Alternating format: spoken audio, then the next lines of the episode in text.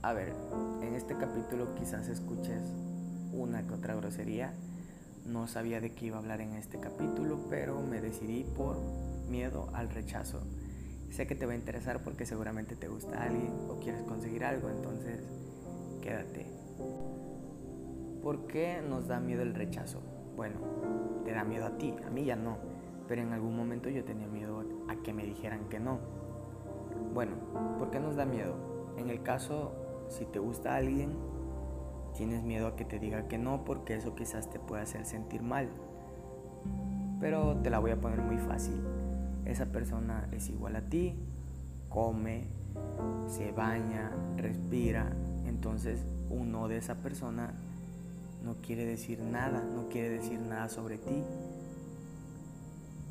En el caso que quieras conseguir algo, si no lo logras, si fracasas, el fracaso no es fracaso, el fracaso es experiencia acumulada en la cual si lo intentas vas a adquirir más conocimientos y de hecho eso me lleva al siguiente punto. Si te gusta alguien, díselo, date, no pasa nada. Si te dice que no, no vas a dejar de comer, no vas a dejar de respirar.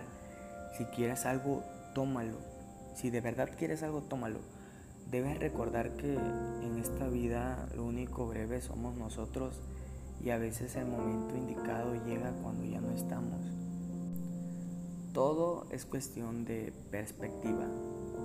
Te dicen que no y te sientes como la persona más chiquitita del mundo o te dicen que no, das la media vuelta, caminas hacia otro lado y no pasa nada todo es cuestión de perspectiva.